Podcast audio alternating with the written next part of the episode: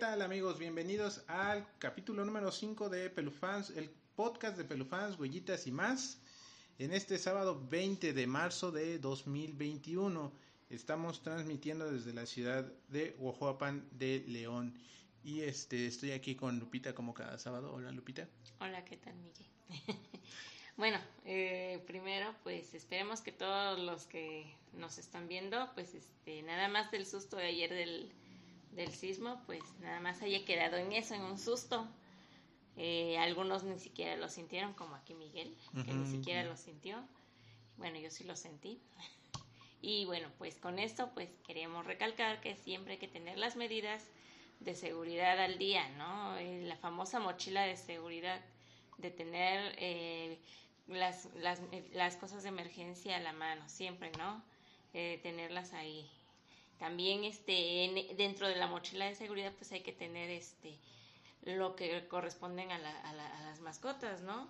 Por cualquier cosa, a lo mejor pudo haber sido un sismo un poquito más grande o igual pudo, pudo haber sido así de leve, pero hay que tener en consideración que pues sí, hay que estar siempre eh, al día, ¿no? Otra cosa, hay que recordar eh, eh, los tres pasos que nos han enseñado para los sismos, que no corro, no empujo y no grito. ¿No? Siempre hay que tener la calma ante, ante todo ah, fenómeno de la naturaleza, ¿no? Y recordemos que siempre estamos viviendo, estamos viviendo todavía en una, en una zona sísmica, ¿no? Entonces, este, ya es el pan de cada día esto de los sismos. Exacto, exacto, este, pues, este, recordemos que lo que es, este, eh, esta área de, de Oaxaca, eh, somos una zona sísmica, muchas áreas de nuestro país, el estado de Guerrero, este, la Ciudad de México, bueno, el estado de México, la Ciudad de México y algunos otros estados, Puebla, eh, Guerrero, ya lo, ya lo había yo mencionado, pues este, tienen este problema de que estamos en zona sísmica y lo que se mencionaba ahorita de la de la este, mochila de, emergencia. pues recuerden que eh, de preferencia hay que tener ahí una, una linterna de pilas, un radio de pilas, algunos víveres no perecederos, este, no sé, en, algunos enlatados, algunas este, barras energéticas, botellitas, em, de, botellitas agua. de agua y este uno que otro documento ahí, copias de actas de nacimiento, copias de identificaciones oficiales, tal como la, INE, que es el, documento de identidad que, que, nosotros tenemos aquí en México, por si alguien nos llegara a escuchar desde fuera de nuestro país. Y este, pues todo eso, ¿no? Y también algún, este, eh, pues este, documentos de identidad, cartillas de vacunación de sus mascotas. Así es que, pues ahí está el recordatorio. Y otro, otro otro recordatorio que les tenemos que hacer es que estamos por entrar a la etapa, bueno, la parte de las precampañas y las campañas políticas, ya que otra vez en México este año es año electoral y entonces nos toca a nosotros como agrupación este, recordarles que al menos Pelufans, Huellitas y más no está adherida a ningún em, partido político y no compartimos como, como organización, agrupación, como nos quieran ver, no compartimos este, ningún ideal en particular con ningún, con, con, un, ningún, con ningún partido, por ende ningún color. Así es que si este, toda actividad que se hace a lo largo del año y sobre todo durante este periodo electoral se hace por este, iniciativa propia, sin apoyo de ninguna institución ni gubernamental, ni partidista, ni religiosa, ni ningún estilo. Así es que les recordamos, les reiteramos que lo que es Pelufans, Huellitas y más, nos mantenemos eh, este, ajenos a cualquier partido político, llámese como se llame, del color que sea, y este, no olviden que pues este se viene, se vienen este, en unos meses, en un par de meses, se viene esta gesta, esta gesta política que pues es importante. Ay, le di un golpe. Es importante, este. no, pues póntelo para que esté el micrófono cerca. Este, es importante tener en cuenta que, em, pues hay que ejercer este nuestro derecho a votar y pues hay que hacerlo de manera responsable. Pero bueno, ahí está la, la, la, el recordatorio también. Y pues este les damos la bienvenida a este capítulo 5, como les decíamos hace un minutito. Este capítulo vamos a hablar de rescate animal, todo lo que deben de saber. Y este, ahorita ya vamos a entrar en, en materia. Este, gracias por acompañarnos, gracias por estar siguiendo esta emisión sábado con sábado. Y para los que nos están oyendo en, este, en Spotify, un saludo, muchísimas gracias por, por llegar hasta este capítulo. Y este los invitamos a que en, en, Facebook nos sigan a través de nuestras redes sociales que es Pelufans. Pelufans huellitas y más. Este y este es la de la página. es la página ajá, que ya teniendo la de la página ya tienen acceso a lo que a, a, a todo el contenido y este también los invitamos a que nos sigan en Spotify. Estamos ahora en esta plataforma de audio. Ya este este este este podcast, bueno, este es el livecast, ya luego subimos el podcast. Y este tenemos un grupo de Facebook que se llama el grupo de Facebook se llama es, es, dirigido para buscar este perritos extraviados que se llama busco tu, busco mi gato mi perro papá. Ok, donde pues este si son del municipio de Oaxaca de León pues ahí pueden entrar para cuando eh, tenemos algún perrito o gatito este, perdido o que hayan encontrado, ahí publican toda la información. Mm, recordemos que hay que poner, este, si tú lo si encontrases algún perrito o este o, o, que ves que está extraviado este, y notificas, es que por la calle Juárez vemos que hay un perrito. Entonces hay que poner y ser claros, ¿no? Que se está, el perrito lo encontraron en tal lugar o lo vieron por tal calle, tal calle, algunas referencias porque a veces nada más suben, este, hay un perrito por en la colonia del maestro y ya, pero no dicen más o menos la referencia por si alguien lo llegara a conocer al perrito. Sí, pues lo que les decíamos eh, la semana pasada, ¿no? Eh, si ustedes este, eh, tienen algún perrito que hayan encontrado, pues este, el recordatorio es que este, sean, este, tengan ahí, comenten ahí en qué área de la ciudad lo encontraron, aproximadamente a qué horas, en qué fecha, igual si perdieron a su mascota, en qué, en más o menos en qué área y más o menos en qué horario y sobre todo en qué, este, en qué lugar y fecha. Ya regresó, pero seguimos sin interrumpir para los de Spotify. Bueno, entonces ahí están los anuncios parroquiales. Em, híjole, tenemos otro tema también. Eh, aquí ayer, el, día de ayer aquí en este, en nuestro municipio, em, bueno, eh, para los que no son de Oaxaca, aquí este cerca de la de, de, donde estamos grabando ahorita, estamos en el centro de la ciudad y em, el día de ayer aquí a unas pocas cuadras hay un templo este dedicado a San, Isidro, a San Isidro, no San José. Es que no me sé los santos. Eh, entonces, el día de ayer fue 19 de marzo y se, se conmemora su, su fecha y pues a pesar del confinamiento este pues no no hubo no hubo feria como comúnmente se hace aquí en, en nuestro municipio pero lo que sí, este, pues hubo pirotecnia, ¿no? Y, y pues el récord, bueno, eh, hay, hay un, una lucha, una pequeña lucha interna de querer ya que ese, ese, esas tradiciones de la pirotecnia vayan cada día quedando en desuso, ya que este, a, a nuestras mascotas, tanto perros como gatos, eh, los sonidos estridentes pues resultan ser molestos y pueden hasta causar la muerte de nuestras mascotas. Así es que, pues, eh, si tú tienes a tu mascota y, y hay pirotecnia cerca, eh, pues yo estoy seguro que si buscas en YouTube alguna música relajante, lo puedes poner dentro de tu casa, ponerle esta música relajante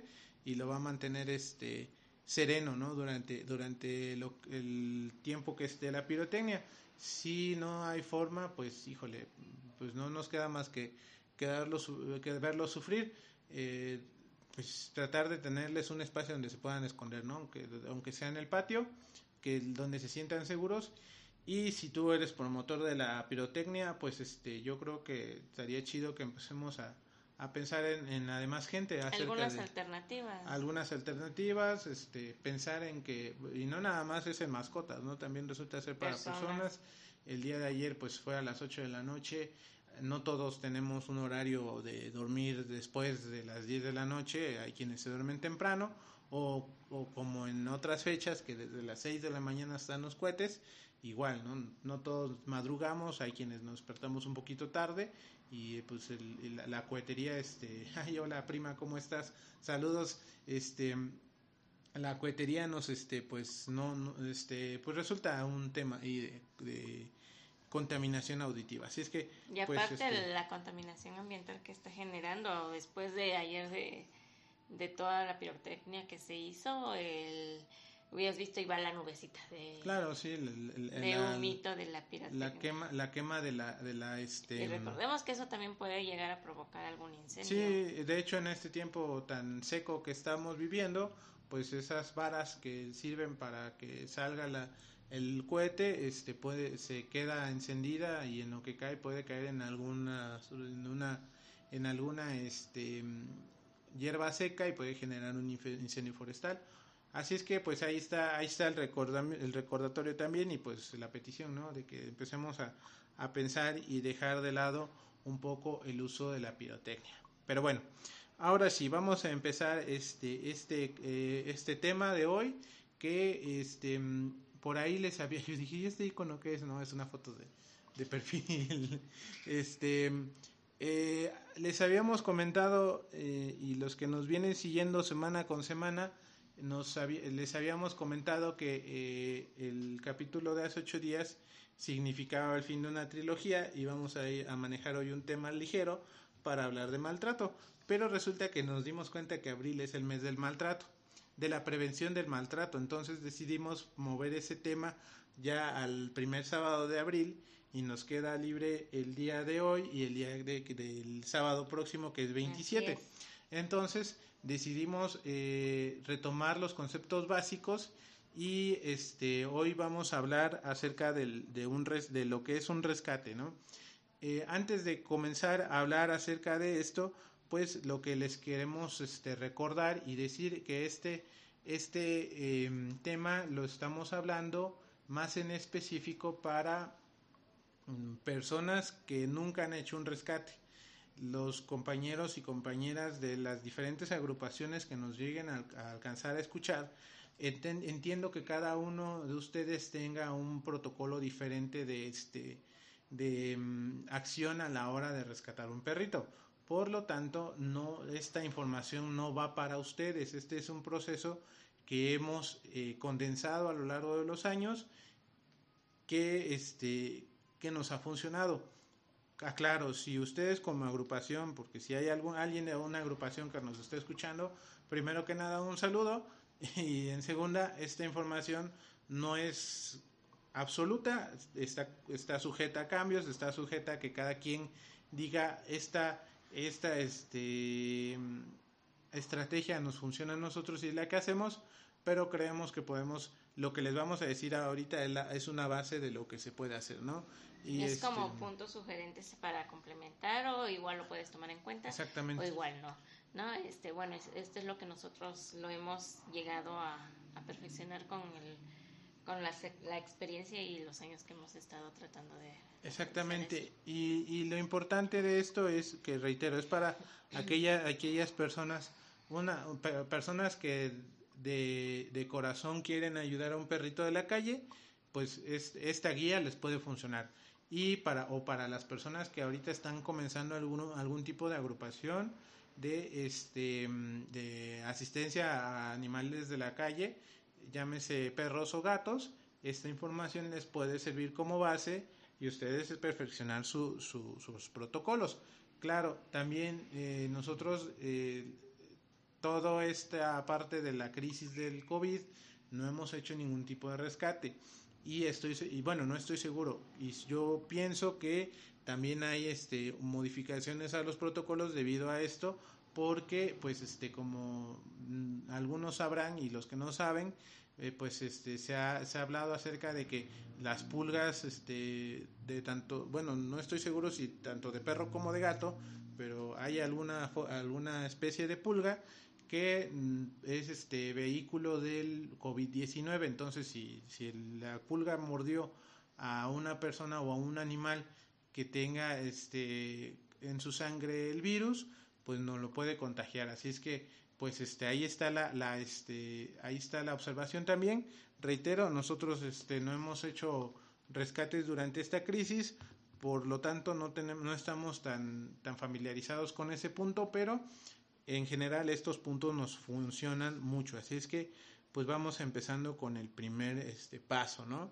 que es este vamos a tomar el rescate desde que lo vas a capturar a la calle hasta que llega al, a tu refugio u hogar temporal u hogar definitivo, los tres casos, hasta que ya está sano, ¿no? Pleno para poderse ir en adopción o, o pues para poderse ir en adopción, ¿no? Bueno, así es.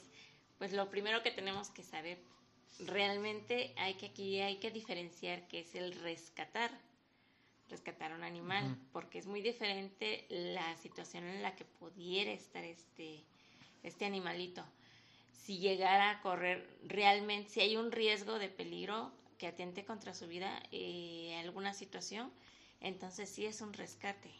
Mientras tú lo ves que hay un perrito que anda en la calle y, anda para allá y para acá moviendo la colita y ves que eh, va, viene, ya lo ves en una colonia, ya lo ves en otra y demás, dices, eh, ese perro no necesita ser rescatado porque ya, ya sabe vivir en la calle, ya sabe ir y venir, ya sabe dónde le dan de comer y demás. Entonces, él ya ha podido subsistir. Sí, no está chido que esté en la calle, ¿no? Pero, pues, él ya se ha, aclimatado, a, adaptado. adaptado, mejor dicho, a las circunstancias y a las situaciones que, que, que, ha tenido que llevar todos esos años para llegar a vivir plenamente en la calle. Pero hay circunstancias, como decíamos, que hay perritos que realmente, realmente sí necesitan asistencia y apoyo, porque su vida sí, sí está en, riesgo, ¿no? Y recordemos en capítulos pasados que una de, uno de los puntos o los pilares fundamentales del bienestar animal es que el animal no corra riesgos y no, no corra ningún tipo de, este, de, de circunstancia que, que atente contra su vida, ¿no? como puede ser que el perrito esté en algún este en alguna autopista, como vemos muchos videos, ¿no? Que está en la autopista que no puede ir ni cruzar ni regresarse, que a veces quedan este en medio, entonces atrapados, atrapados entre el tráfico, entonces ahí sí es un rescate porque está atentando contra su vida. ¿No? Eh, algún, eh, ¿Otro ejemplo que me quisieras dar? Eh, bueno, eh, recordemos también de las cinco libertades, hablábamos de este, libres de hambre y de sed. Entonces, cuando hablamos de perritos que no sabemos cuál es su historia, pero vemos claramente que están en un grado de desnutrición y deshidratación extrema y este y los tomamos bajo nuestro cuidado, ese es un rescate también porque ya es un perro que debido a, a, la debilidad de su cuerpo está imposibilitado para poder este conseguir su alimento por su propia pata. Entonces, este eh, ese también podría ser considerado un, caso donde efectivamente haces un rescate. Exactamente, que las condiciones ya no son óptimas para él. Exactamente. Entonces hay que, hay que diferenciarlo porque luego vemos, es que lo rescaté de la calle y a veces el perrito estaba como sin nada en la calle, ¿no? Entonces hay que, hay que tener en cuenta bien este, esos aspectos para que puedas decir, lo rescaté. Sí, otro caso que eh, también es importante, pero que al menos de nosotros, de, nuestra parte, no los vamos a mandar a hacerlo, es cuando pues hablamos de perritos que están amarrados dentro de un terreno o en una casa, este que pues significa propiedad privada. Si es un lugar que no tiene cerca y te puedes meter rápido y sacarlo de ahí, porque también estaba en pésimas condiciones, se puede, pero eso ya es un poquito arriesgado, ya, y ni se diga cuando hablamos de un caso cuando tienes que saltarte una barda, pasar por en medio de una valla o algo por el estilo. También ahí son, en, muchos casos, no en todos, también es rescate, ¿no? Porque si es un perro que se encuentra eh, a interperie, amarrado, con hambre, con sed, este, sin, sin posibilidad de cubrirse, también es un perro, que, un perro un gato, bueno, generalmente son los perros, que esté en peligro de perder su vida debido a, a, quedarse, este, morirse de hambre o de frío, de sed. Pero eh, también es un tema complicado eh, esto de, de, allanar este, una propiedad privada, pero también en ese tipo de casos podríamos nosotros considerar que es un rescate. Así es.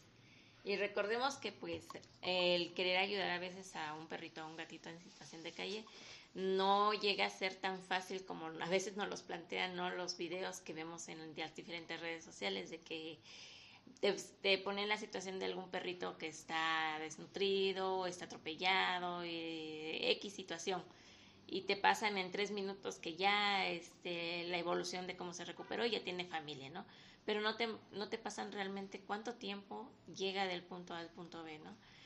Llegan a, veces ser meses o a veces años eh, en lo que se puede rehabilitar lo que es el, el perrito o el gatito. Porque mm, mucha gente cree que eso se hace en menos de una semana o que milagrosamente con el poder del amor se, se logra, ¿no?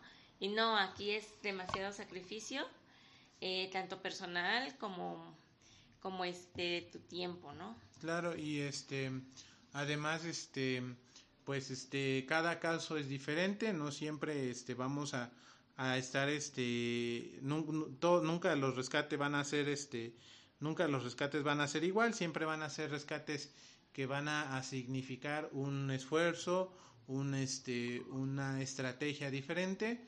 No todos recordemos que no todos este los este no todas las todos los perritos o gatitos han sufrido de la misma forma. Hay quienes han sufrido aparte de, de maltrato, este han sufrido crueldad animal y eso los hace estar un poco a la defensiva. Hablamos también de animales que pudieron haber sido atropellados y que sienten mucho dolor, por lo tanto están a la defensiva. Y, en cambio hay perros que aunque hayan sufrido de crueldad o hayan sufrido de, un, de una lesión fuerte, son dóciles, son de temperamento este, no tan fuerte, entonces va, va, a permitirte que tú te acerques a él sin que él se sienta este, invadido, ¿no? Entonces, este, a mí me gustaría que, que, eh, nos platiques, Lupita, ah, porque a ti te ha tocado hacer un par de, de, estos rescates complicados. ¿Cómo, cómo, ¿Tú qué tipo de estrategia ocupas? De nuevo, para que quede como una base, como un cimiento de cómo acercarte a un perrito que está, está agresivo, está renuente a que lo ayudes. Sí, lo que dices es muy cierto, ¿no? Este, hay perritos que por X o Y razón siempre están a la defensiva, ¿no? Y sí, sí me ha tocado casos de que, de que este, eh, estas situaciones, ¿no? Ante todo, lo primerito que tenemos que tener en cuenta es que eh, ese tipo de rescates no van a ser fáciles. No va a ser de un minuto, ya lo tengo, vámonos. No, a veces eh, puede tardarse horas. No, aquí mucha paciencia con, con los perritos. Primero que nada para que te ganes la confianza de él y te te pueda él ayudar a que se, a que ayudarlo, ¿no? Entonces, aquí lo que siempre he recalcado es de que mm, si vas tú sola, tienes que ir muy, muy, muy bien equipada y saber que a lo mejor no va a ser rapidito, ¿no? Tienes que ir bien tranquilita o tranquilo. Eh, tienes que llevar eh, lo que hemos dicho, ¿no? A veces lleva eh, tus guantes de látex ya lleva guantes de látex y si en el momento que tú vas y, ay, no llevo mis guantes, ¿no? Entonces, consíguete unas bolsas de plástico y úsalos como guantes. ¿Por qué? Porque a veces no sabemos realmente cómo están eh, esos animalitos, en qué situación están, ¿no? A veces pueden estar enfermos algún, este, algún problema de piel o alguna, alguna otra enfermedad que pueda ser contagiosa al humano o incluso tú puedes contagiar a tus, a tus mascotas, ¿no? Entonces, este, al momento de, de, ir, pues si tienes la oportunidad de llevar tus guantecitos, pues llévalos, ¿no? Ok. Tienes que llevar varias correas. Sí. Varias correas eh, y, si, y también comida para poder este, tentarlo, ¿no? Porque a veces los perritos, a pesar de que están adoloridos, son cuscos al, a la comida, ¿no? Sí, pues tienen hambre. o a veces no, porque hay situaciones que nos ha, me bueno, nos ha tocado y me ha tocado, ¿no? Que, que a veces mm, de tanto dolor pues no quieren ni probar bocado, no quieren nada.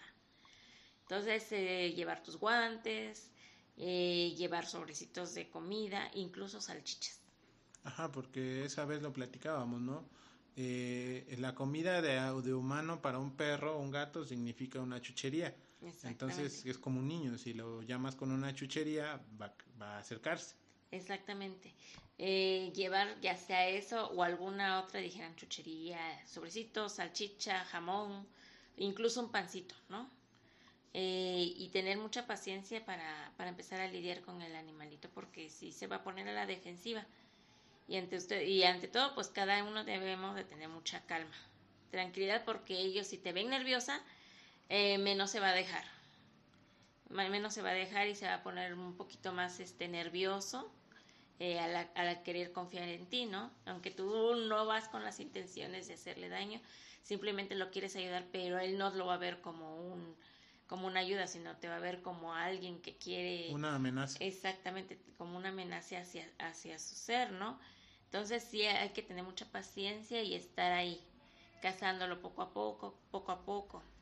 Y eh, llegan a veces, este, sí, a acercarse, pero siguen siendo un poquito agresivos, ¿no?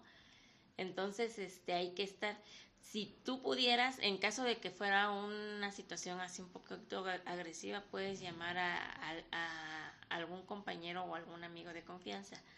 Esto con la finalidad de que no te vaya a ocurrir a ti nada, porque hay que, hay que comentarles a ustedes amigos que a veces cuando nos dicen es que hay un perrito aquí en esta situación así, así, así, y dicen, es que sí se deja, sí se deja agarrar. Pero tú cuando vas, como no te conoce el perro, no has convivido con él, y tú porque lo ves del diario, o, o pasas y le dejas un pedacito de pan, un poco de comida, pues ya crea un vínculo, quieras o no, contigo, ¿no? Pero tú no lo conoces, vas y tú dices, ah, pues no, no hace nada, me dijeron que no hace nada. Voy y ya me está lanzando la mordida. Entonces, pues sí hay que tener ahí un poquito, y te digo, llevar a alguien para que entre los dos, ¿no? Si algo te llegara a ocurrir, entonces pues alguien puede apoyarte a ti. Porque si algo te pasa a ti y no tienes a quién recurrir, entonces pues sí, no para que vas solita. Sí, este también algo que eh, dos puntos antes de continuar. Yo sé que no va a faltar quien nos diga, bueno, pues es que están estos bastones con cable que sirven para inmovilizarlos desde el cuello. Eh, sí, yo sé que pues eh, en alguna agrupación de control canino este, cuenta con ese equipo. Algunas agrupaciones yo estoy seguro que cuentan con ese equipo, pero reitero y recordemos que esta, esta información es para alguien de a pie, alguien que no tiene el recurso, alguien que apenas quiere apoyar a un perro. Entonces, en ese tipo de casos es que tenemos que hacer esto, ¿no? Y lo segundo este, cuando es un reporte así como lo que, lo que acaba de mencionar Lupita, este, yo sí les, les recomiendo que si generalmente el mensaje es, miren, es que hay un perro que está en tal lugar, este, ya lleva uno o dos días ahí, creo que lo atropellaron, creo que esto, creo que el otro, yo le he dado de comer y lo he estado, este, le voy, le llevo agua, le voy, le llevo comida de preferencia que esa persona que va y le da de comer, le va y le da de, este, de beber, les ayude a atraparlo. ¿Por qué? Porque ese perrito, a, a, pesar de que se siente incómodo por si tuviera algún tipo de lesión, este, ya generó un lazo positivo con esta persona porque es la que le lleva de comer y es la que le lleva de beber. Entonces, si es un caso donde es una persona que te dice es que ya lleva varios días ahí, este, ayúdenme, que es, también es, pues tú vas como ese apoyo, pero que esa persona te, te brinde el, la ayuda de él a acercarse para poderlo atrapar, ya que como les digo, ese perrito, ese perrito, esa persona ya generó un lazo con esa con ese perrito. Entonces, este, esa es otra de, de las cosas que hay que resaltar, ¿no? Así es. Y bueno, también, aparte de todo eso, si es lo que decíamos, paciencia, porque a veces te tienes que sentar ahí las horas. A veces son rescates, rescates perdón, muy rápidos, que te sientas y solito se acerca eh, a curiosear y a ver qué, qué es, ¿no? Pero hay ocasiones que ahí estás la hora, dos horas, y a veces eh, y a veces este apenas se, se, acerca entonces un movimiento brusco pum se espanta no o ya sonó el gas ya sonó un carro. Ándale y a veces puede llegar eh, a ponerse en riesgo porque si estamos en, eh, así en una calle muy transitada haces un movimiento brusco hay un ruido muy estridente en lugar de que corra hacia un lado se puede ir directo hacia los hacia, hacia los carros no entonces así como que hay que tener bien contemplada la situación y sí, muchísima paciencia. Es, creo que una de las virtudes que la gente que quiera llegar a dedicarse a esto debe de tener mucha paciencia, porque va a haber gente que va a decir, ay, pues yo no lo voy a, no lo voy a rescatar. Exactamente. Ay, no quiere, no quiere el perro. Y a veces se ponen de malas y cosa que no debe de ser, ¿no? Si te quieres dedicar a eso, pues tienes que tener un buen carácter, eh, tratar de, de, llevar todo tranquilo para que el perrito se sienta cómodo contigo. Pero no nada más de los perros, no, luego nos ha tocado rescatar, ¿no? Los gatitos a veces. Eh, sabemos que los gatitos son muy, muy, muy, muy, este, muy, este, huraños. huraños. Más si son ya un poquito grandes, ¿no? O adultos bueno, también va a depender porque si, si nacieron en situación de calle o que fueron abandonados, eh, todavía queda un poco de rasgo de, de sociabilidad, ¿no? De los gatitos, pero hay unos que sí son huraños, apenas te ven y Exactamente. se esconden, ¿no?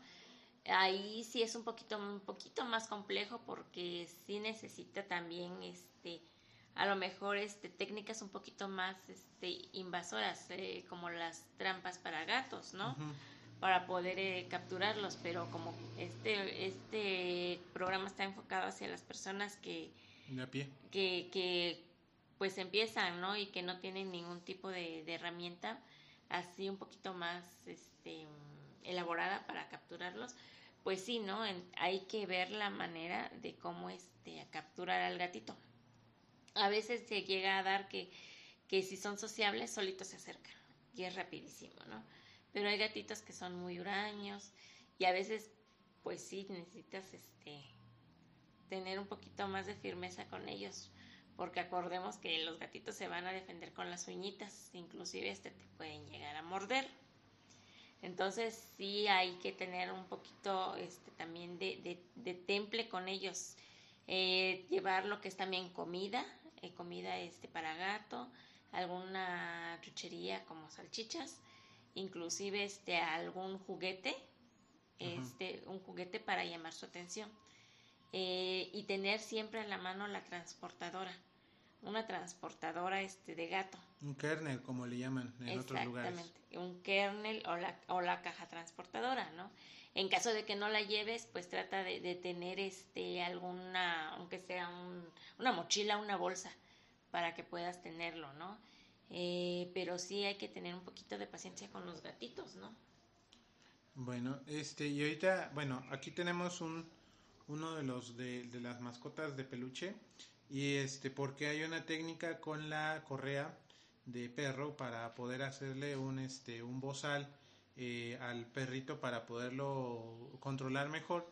Ya que, en caso de que fuera agresivo. Ajá, en ¿eh? caso de que sea agresivo, porque recordemos que el, eh, de nuevo, los perros callejeros no sabemos que tienen, si están enfermos de algún, puede, alguna de las más comunes es la rabia, pero puede haber enfermedades graves que nos pueden contagiar. Entonces, todos ubicamos la, la, correa de, de, para perro que es este la correa de tela. Va a haber diferentes este, materiales para las correas, ¿eh? Este ahorita nada más es un ejemplo, una de tela. De preferencia y, y de, de, preferencia siempre que sea de tela, porque de una no es ruidosa y dos no lastim, no va a lastimar. Eh, para los que no se están oyendo en, en podcast, les voy a, a, describir cómo es esta, esta correa de un extremo tenemos el, el broche que, que, va a este a, mover.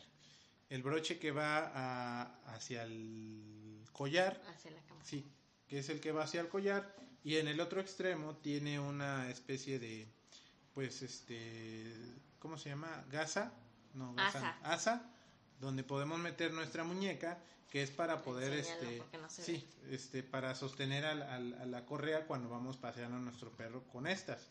Bueno, vamos a, este a meter un extremo por esta este este cómo dijiste asa por esta asa hasta hacer un, lazo como los de como los que usan este los los este charros de tal forma que quede del tamaño del hocico del perro.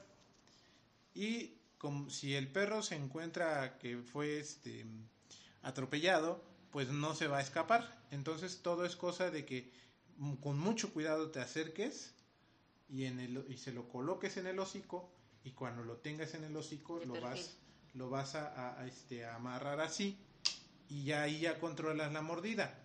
Teniendo controlada la mordida vas a pasar por detrás de la nuca del perro y le vas a hacer un, amarre aquí para que no se te zafe.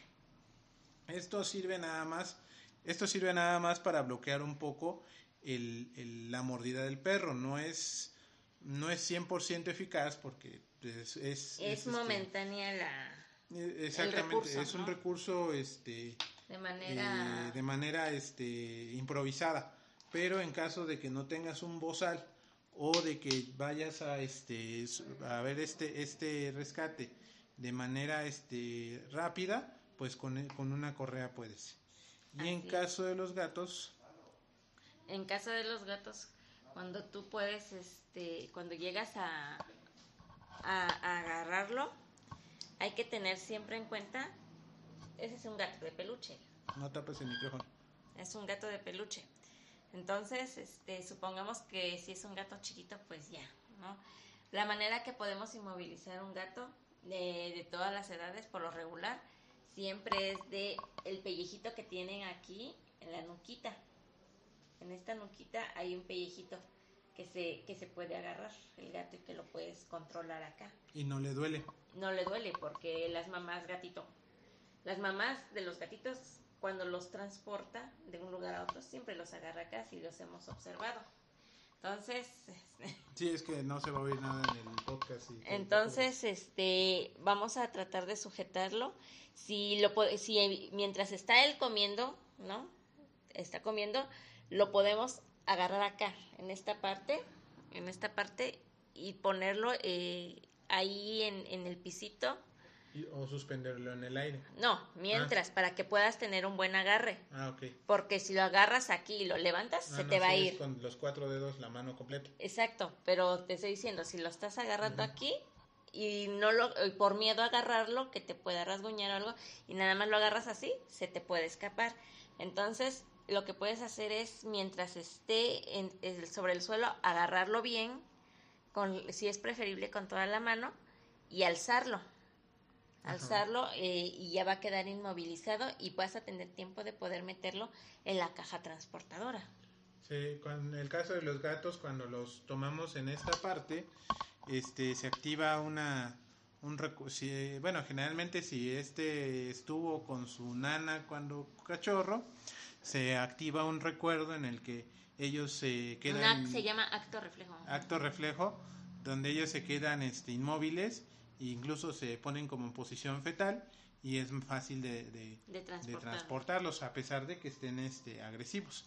Entonces, este, ese, esas son las técnicas así como más, más en corto que ustedes pueden ocupar para atrapar a un gatito o a un perrito. Recuerda, les recuerdo, estas, estas estrategias o, herramientas son para personas que están empezando a hacerlo de manera eh, de a pie, de manera amateur. Yo, yo sé que hay rescatistas ya de tiempo que tienen sus, herramientas, pero esta información es, no es para, para arriba, es para abajo, para los que apenas están empezando a hacerlo. Ahora, ¿Cómo es la llegada al, al refugio o en, o en, un dado caso al hogar, este, no, pues ya definitivo, ¿no? Porque si tú decides hacer esta labor de recoger un perro de la calle, se oye feo eso, pero pues en pocas palabras es, esa es la acción, eh, lo vas a llevar a tu casa ya para, para quedarte con él. Bueno. En caso de que te quieras quedar. Con exactamente, pero si piensas darlo en adopción, bueno, al lugar donde va a estar, ¿Cómo es la llegada de este perrito? Bueno, lo primero que tenemos que, este, que considerar es si te, en caso de tener más perros, es este perrito que va a entrar de la calle, tenerlo en, una, en un lugar que no conviva con los perros de la casa. Así es, tienes que, que tener un área, un área cerrada, al menos para que sea de difícil acceso, de tus perros hacia este nuevo. ¿Por qué? Bueno, Resulta que si nosotros lo ponemos en el área común con nuestros este, perros, pues van a compartir el, este, el agua, van a compartir el espacio para defecar, van a compartir el lugar para dormir y este, incluso si empiezan a socializar de una buena forma, van a empezar a, intercambiar este, olfateadas y lengüetazos.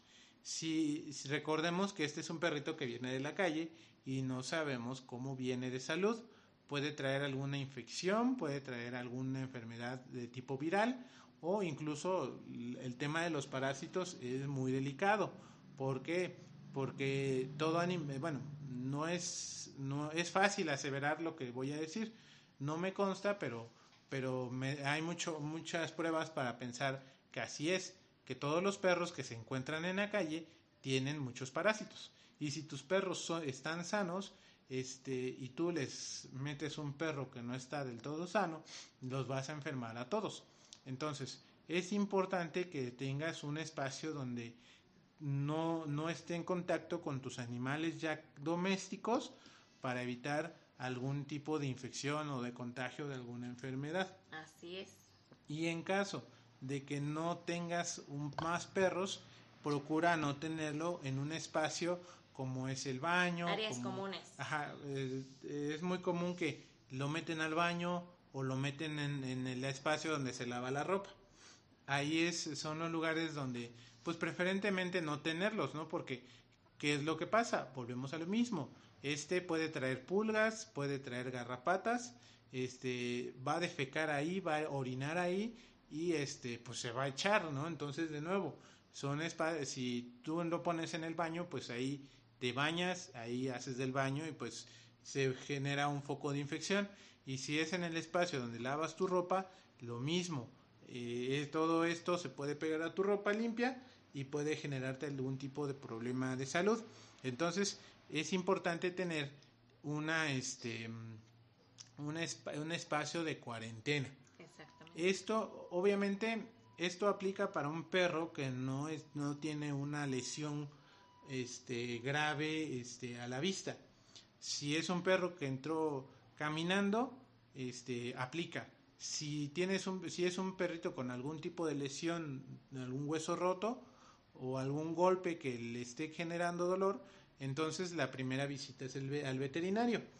Pero es nada más para atender es el, la molestia que tenga. En caso de que este perrito nada más se vea este, un poco disminuido o incluso que se vea deshidratado y todo eso, lo tienes que, eh, lo importante es llevarlo este, a, tu, a este lugar donde lo vas a tener este, eh, eh, aislado durante al menos una semana. Que es donde nosotros vamos a ver un poco de su comportamiento, un poco cómo hace de, del baño, cómo come, qué come y sobre todo si presenta algún síntoma de alguna enfermedad. Entonces, para que cuando tú vayas a la, a la, este, a la consulta médica, este, vas a, vas a, poder tú decirle, no come o come nada más comida de humanos, este, sus heces fecales son ah, este, líquidas, pastosas, sólidas, son de color negro, son de color amarillo, son de color verde. O no hace del baño. O no hace del baño, son de color normal tiene muchas pulgas, huelen feo. tiene un problema en piel. Llevarlo a ese espacio es porque tú lo vas a observar y veas este que cómo viene este perrito de la calle. Así es. Y el tercer paso es la, primer, la primera visita al veterinario. Este es muy importante porque, este, bueno, aquí hay un tema porque va a depender de, va a depender del veterinario al que vayas. Pero de preferencia, este, cuando vas al veterinario, trata de, de, llevarlo con un veterinario que te haga el estudio coproparasitológico, al menos ese de, cajón, para que te desparasite a tu perro y tú puedas empezar con el proceso de la rehabilitación física. Si tú vas y no, pues es que les vamos a dar nada más esta pastillita y con esa ya se desparasitó, yo les recomiendo que cambien de veterinario. De o inclusive este no se arriesguen a nada más darle la pastillita que a veces comúnmente venden. Siempre hay que llevarlo primero porque puede puede llegar a presentar algún tipo de alergia y no va a matar todos los parásitos que exactamente.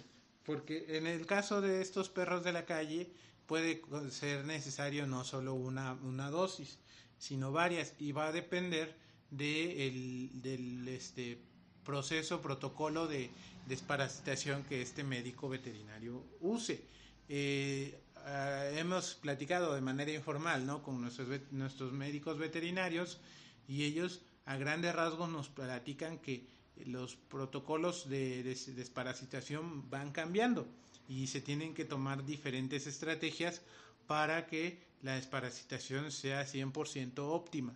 Entonces, de, preferencia ve con un médico que tú estés seguro o segura que él te va, que le va a hacer un estudio coproparasitológico para que te diga cómo van a desparasitar, cuántas tomas necesitan, cómo las van a, aplicar y en qué tiempo se van a aplicar. Porque es, es eso de que con una pastillita tenía para desparasitarse completamente, pues actualmente no, ya no aplica eh, es como los humanos que te dicen, te tienes que desparasitar con esta pastillita, pero a veces la carga que una persona puede tener a comparación de otras siempre puede ser mayor o menor. Entonces sí, a veces ni siquiera les hace cosquillas a los parásitos. Entonces sí hay que ir con el médico veterinario. Exactamente. Entonces eso es y obviamente pues él les va a tratar si hay algún problema en piel, si hay algún problema en, en este eh, físico este, él, él, él va a tomar la, la, el camino que sea necesario dependiendo del caso que tengas, porque volvemos al inicio, no todos los casos son iguales, ¿va? Así es. Entonces, ahora, el, el paso cuatro, que es la rehabilitación. Esto va después de la primera visita al veterinario. ¿Por qué? Porque nos va a dar el veterinario la línea que va a seguir en cuestión de desparasitación, que reitero, es de suma importancia la desparasitación, sobre todo si este animal va a convivir con más animales, para que no te llenen de parásitos a tus demás mascotas. Y vamos a empezar a ver cómo es su comportamiento, eh, vamos a empezar a ver si socializa con todo tipo de perros, si socializa con gatos, si socializa con hombres, si socializa con mujeres, si socializa con niños. Es importante que tú observes eso. ¿Por qué? Porque independientemente de si ese animal se va a ir en adopción o te lo vas a quedar tú, tienes que saber cómo se comporta este animal y empezar a acercarlo a, por ejemplo, si le tiene miedo a los humanos hombres, empieces un hombre empiece a acercarse con él o con, el perro o la perrita o el gato o el gato o gatita y empiecen a tener convivencia y que vea que no es este que no todos los hombres son malos, ¿no? O al revés, si, si da la casualidad de que la, se acerca una mujer y el perro o gato se ponen este ansiosos, pues empezar a que una mujer se acerque, le empiece a dar de comer, lo empiece a sacar a pasear y este y empiece a socializar y empiece a perder ese temor. ¿Es posible? Sí, sí es posible. Cuesta, cuesta mucho y va a depender también de cada caso. Así es, pero aparte de, de, personas hay varios detonantes en, perritos, ¿no? Alguna, algunos objetos, ¿no? Estridentes o, o inclusive la misma correa llega a ser un, este, como un punto que de, shock para ellos porque han tenido experiencias malas con lo que son este paseos o inclusive todo el tiempo que estuvieron este maltratados por así decirlo estuvieron amarrados este casi toda su vida o eso les traía este algún tipo de, recuerdo negativo, ¿no? Inclusive eh, teníamos, ¿te acuerdas de Mili? que no se acercaba a los, hombres, no se acercaba.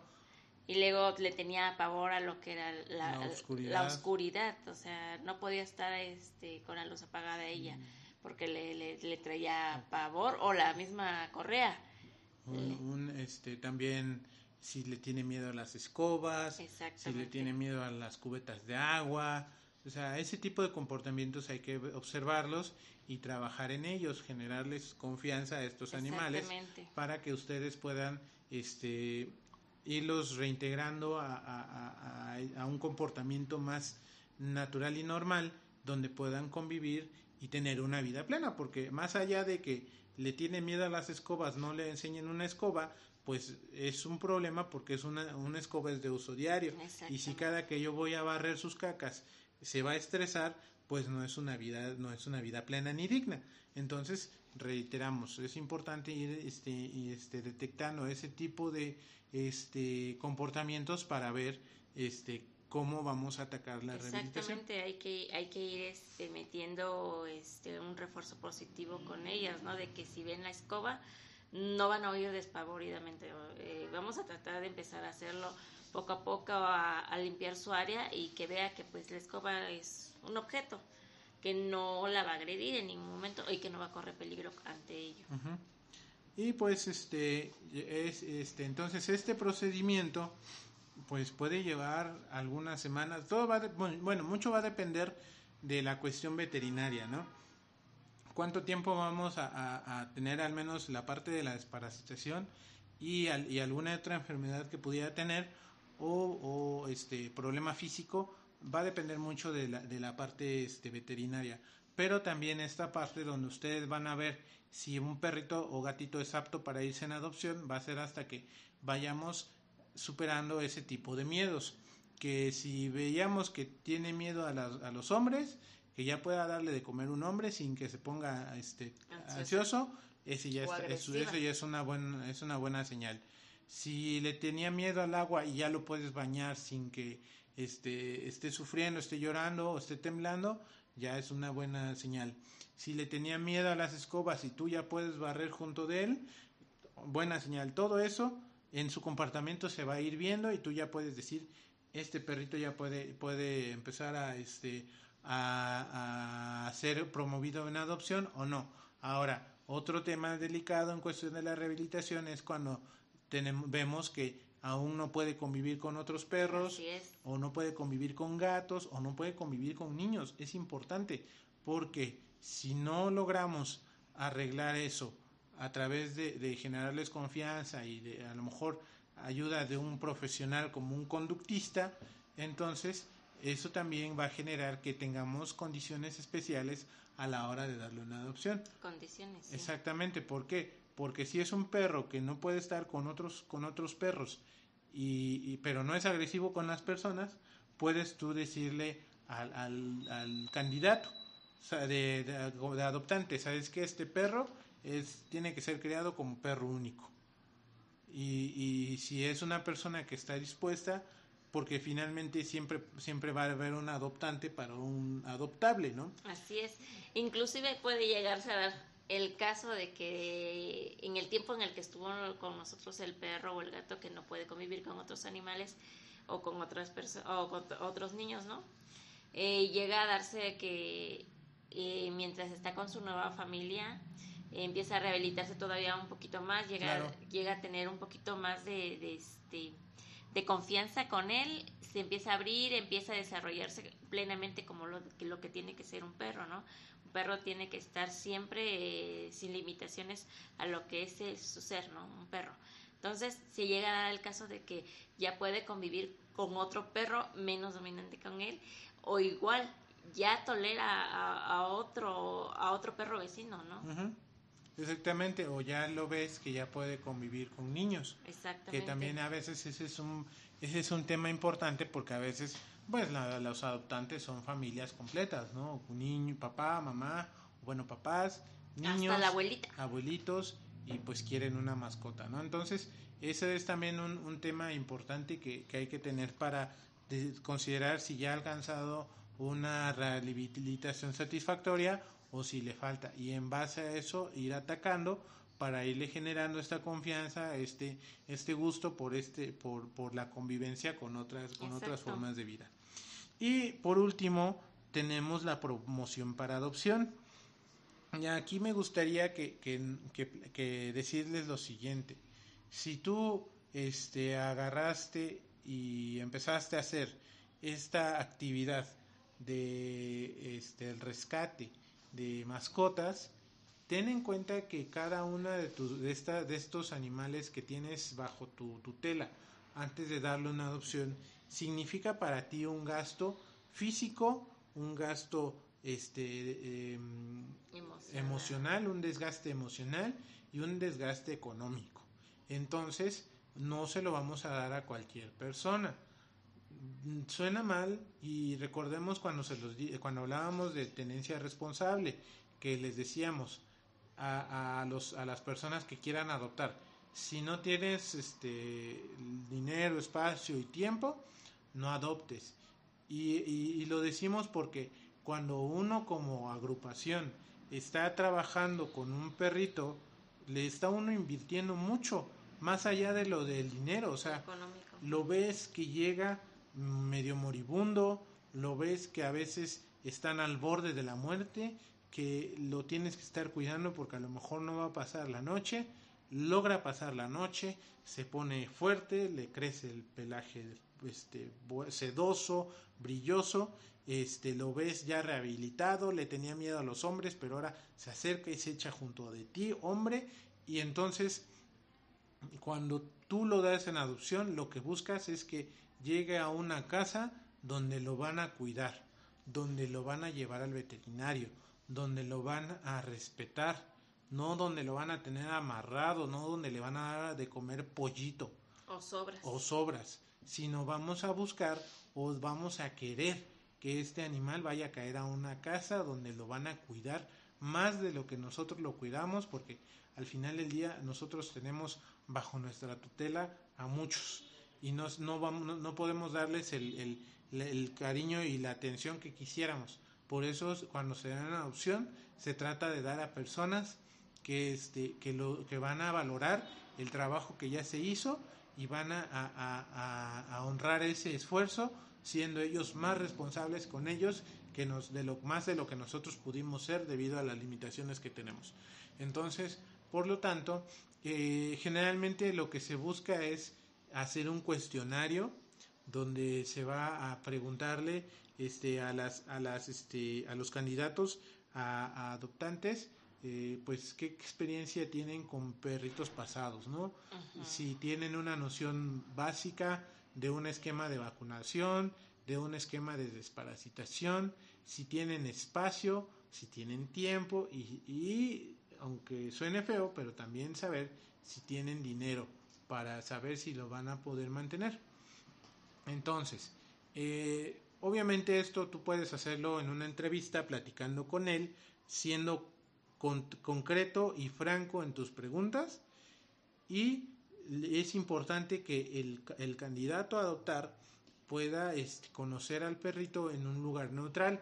Eh, cuando no se estaba acabando el mundo y, no había COVID, pues lo hacíamos en algún este, espacio público. público, ¿no? Algún parque, este, algún centro pues, de concentración, ¿no? Donde, donde podíamos ver si había este, química entre, entre el candidato adoptante y el perrito adoptable. Em, o pues los invitábamos al refugio, ¿no? Cuando teníamos refugio los invitábamos a que lo conocieran y vea, veíamos si había una interacción este, positiva entre, entre el adoptante y el perrito.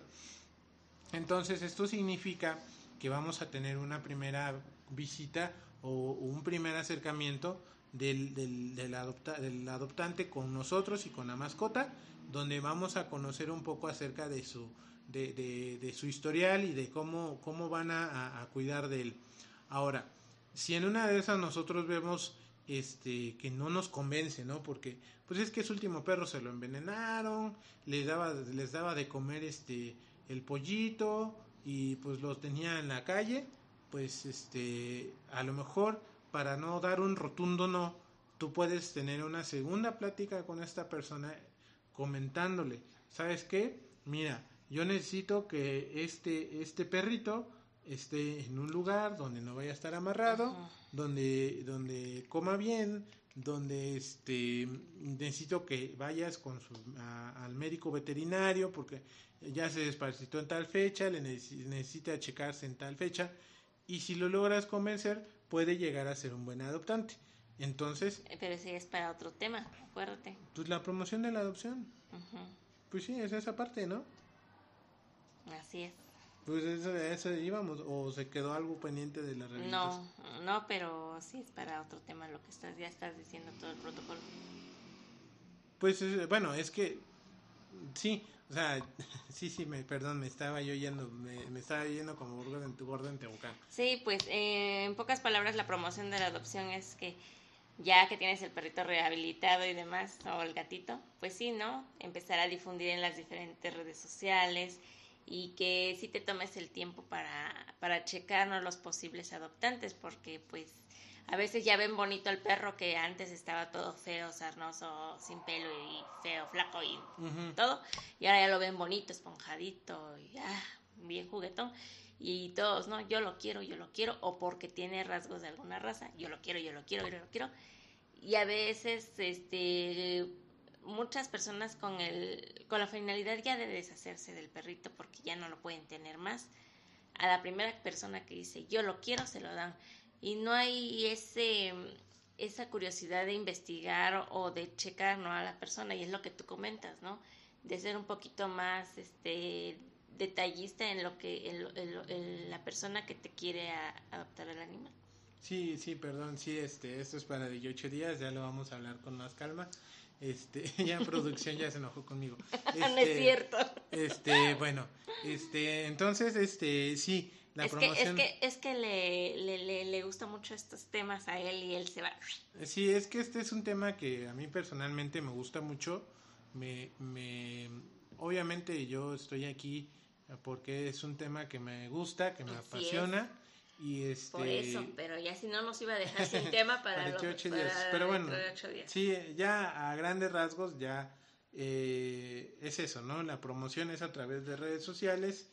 Este, si tienes, cuando ya no se acabe el mundo, este, si tienes la posibilidad de tener algún, algún este, evento donde puedas mostrar a tus, a tus adoptables, esa es otra estrategia, obviamente no vayas a dar en adopción durante el evento. Claro, este, porque eso, eso está muy mal. exactamente, se tiene que hacer un protocolo, este, redes sociales, eh, obviamente hay quienes tienen que conectes que en el radio, que en la televisora local, si puedes aprovechar esos espacios, o pues ya tenemos la posibilidad de poder este, hacer una transmisión, de grabar un video Exactamente, este, hay que innovarnos. Y llegar al mundo mundial. Entonces, este, esa es la promoción de la adopción que ya se va a dar hasta que tengamos a nuestro perrito bien adoptado, bien adoptado, bien rehabilitado. Y sano, ¿eh? sano, porque no es de que ya lo rescaté en la mañana y en la noche ya lo estoy subiendo a las redes sociales. Exacto, porque es importante porque al final del día nosotros como agrupaciones o los que ya son asociaciones que tengan su su, su acta constitutivo ya como una asociación bien hecha y derecha, estamos brindando un servicio. Entonces, si nosotros damos un servicio deficiente, también es un poco irresponsable de nuestra parte. Si vas a dar un animal en adopción, siempre, siempre es importante darlo sano. Ah, también de, esterilizado, que no hablamos acerca del tema de la esterilización. ese es otro tema. ese es otro tema que va a ir dentro de lo de 28 días. Eh, es importante este, darlo bien, al 100%, porque finalmente nosotros estamos dando un servicio. Obviamente, si por alguna situación tú dices, es que no puedo, pues lo tengo que dar a media rehabilitación, es importante que la persona que se lo va a llevar tenga en cuenta que va a tener, está obligado, no es si quiere, está obligado a continuar con su rehabilitación porque es un caso especial. Entonces, es este, ese es este, ese es lo importante. Y ya 18 días, perdón, me estaba adelantando, este, 18 días vamos a hablar de adopción, donde ya vamos a hablar precisamente de este protocolo que les estaba yo ya spoileando horriblemente. Sí. Vamos a hablar de, de- Es que no lo quería interrumpir porque ya vieron su pasión que tiene para estos temas. Entonces, este, vamos a, a Pero hablar... dije, nos va a dejar sin tema. ¿Qué vamos a decir para la siguiente Sí, semana? 18 días descansaríamos. Este, ya hablaríamos ya bien del protocolo de, de adopción, de esto que les estaba yo hablando acerca de las entrevistas con el adoptante, este, cómo, cómo debe de ir eh, en general en salud el, el perrito, gatito, y vamos a hablar un poco de este tema de la esterilización em, y este y pues el seguimiento, ¿no? Porque hay que darle seguimiento. Bueno, entonces con eso estamos cerrando este tema, así es que pues, Haré un breve resumen de lo que a ver, dijimos. da, el- da el resumen, aquí está la escaleta, resúmela. Bueno, recordemos que vamos a hacer un resumen rapidito. Cuando rescatas un animalito siempre tienes que tener paciencia eh, y perspicacia, ¿no? Además tienes que llevar así insumos como comida para que puedas acercarte a él. Eh, también tienes que llevar, si no es comida, alguna otra chuchería, porque a veces a esto se va. Y de accesorios que puedes ocupar, si no puedes llevar guantes del siempre, llevar algo, eh, conseguir unas bolsitas o incluso tela o un trapo que nos sirva para que puedas agarrarlo. Trata de no agarrarlo directamente con tus manos así, solitas. Porque lo que, sea, lo que decíamos, pueden traer, traer alguna enfermedad y ahorita con el tema del COVID eh, está un poquito más complicado por lo mismo de que los perritos de la calle se echan en cualquier lado y en la calle escupen, estornudan, demás, ¿no? Pisan. Tiran Entonces, comida es- contaminada. exactamente, entonces no sabemos en qué condiciones, entonces siempre hay que tener ahorita más precaución. Entonces, eh, llevarlo a tu casa, ya, te- ya haber tenido, o ya si ya tienes un lugar eh, donde va a estar el, el perrito en, en cuarentena para que tú observes eh, a detalle ciertas especificaciones como si hace del baño, eh, si tiene algún malestar, dolor, demás, y cómo se comporta, ¿no? Eh, ya que pase una semana aproximadamente, ya puedes llevarlo a su primera cita con el médico veterinario de tu confianza para que pueda revisarlo él a, a- eh, a conciencia si algún padecimiento que tenga y empezar con su proceso de rehabilitación y el paso número uno sería la desparasitación, ¿no? Suma- de suma importancia. Eh, a partir de ahí, pues van a empezar a cambiar un poquito los tiempos, porque lo que no hemos dicho que, que puede ser de una sola dosis o pueden ser hasta cuatro o más dosis, ¿no? Dependiendo de la carga de parásitos que tenga tu, tu peludo, ¿no? Exactamente. Eh, y eso también aplica para los gatos. Los gatos también se tienen que desparasitar. Eh, ya que puedas ver cómo está este perrito, pues ya lo puedes empezar a bañar y demás. Ya las indicaciones también te las puede dar un médico veterinario eh, que te va a ir orientando en el proceso.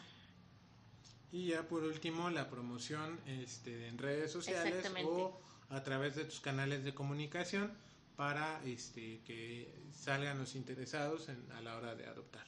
Exactamente, entonces eh, eso sería prácticamente como rescatar.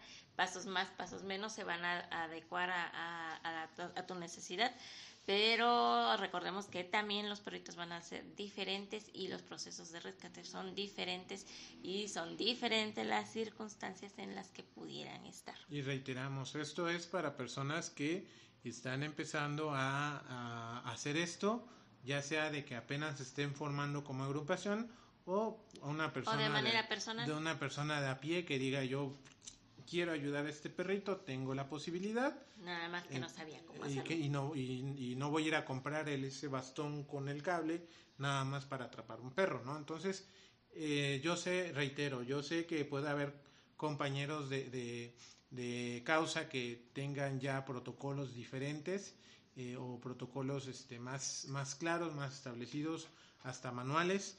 Yo, yo sé que, que, que los tienen, pero este, reitero, esto es un poco una base y cada quien va a ir construyendo su propio este, protocolo a partir de esta base. Tomen lo que les guste y tomen lo que les funcione y lo demás lo pueden desechar. O igual ellos pueden aportar más, ¿no? Entonces sería por el momento. Pues por el todo. momento sería todo. Eh, Tienen dudas, mándenos mensajitos, se los podemos contestar en el siguiente programa. Exactamente, y yo creo que este a lo mejor para, para la gente, bueno, para la gente en Spotify, Eh, en Pelofans, Huellitas y más les va a estar la transmisión en vivo por si quieren ver este el, ejemplo que hicimos con el con la correa y, cómo inmovilizar el hocico del perro.